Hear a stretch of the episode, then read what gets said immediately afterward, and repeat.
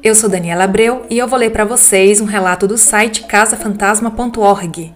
Mas antes de começar o relato, eu gostaria de pedir para vocês seguir o Instagram do podcast, que é o assustadoramente underline podcast. Ah, e você tem algum relato para contar? Envie no e-mail assustadoramente@outlook.com.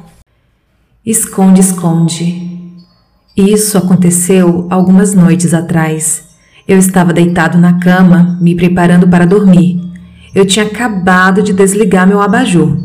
Com a cabeça deitada no travesseiro, eu dei uma olhada na porta aberta que levava para o corredor e notei uma névoa flutuando.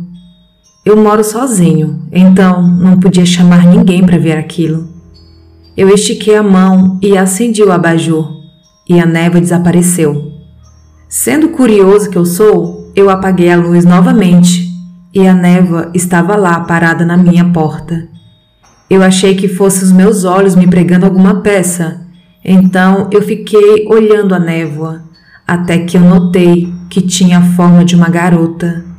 Tinha quase um metro de altura, mas eu só podia ver o contorno.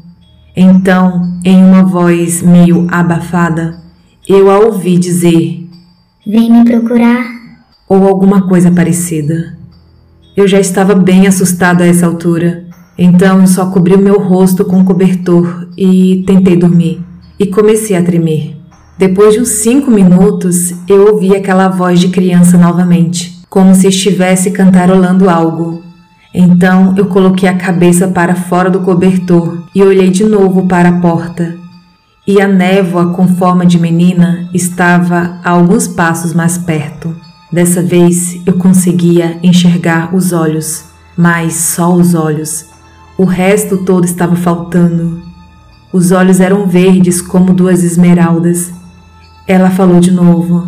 Vem me procurar. Já completamente apavorado, eu levantei para ir procurá-la, ou ver o que ela queria.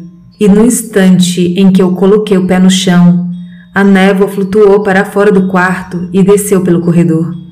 Ela tinha saído e eu não sabia para onde ela tinha ido, mas parecia que ela estava indo para a cozinha. Eu fui até a porta da cozinha e a abri, e um vento passou por mim, e eu vi a névoa aparecer e sumir quase que no mesmo segundo, na frente da geladeira. Então eu fui até lá. Abri a porta e uma grande nuvem negra com o mesmo formato da garotinha, agora completa, com todas as características que ela não tinha antes. Saiu de lá correndo os olhos dela eram o mesmo tom de verde esmeralda de antes, e os seus cabelos tão negro como o céu da meia-noite. E ela sussurrou: Você me achou. Depois que isso aconteceu, eu nunca mais vi nada de estranho acontecer aqui em casa. Eu não sei quem era a garotinha ou por que ela estava aqui, mas eu espero nunca ter de brincar de esconde-esconde com ela novamente. Aquilo quase me matou de medo. Você pode achar que eu sou louco ou que era um sonho, mas eu sei que aquilo que aconteceu comigo foi real. Esse relato foi enviado por Jalmir de São Paulo.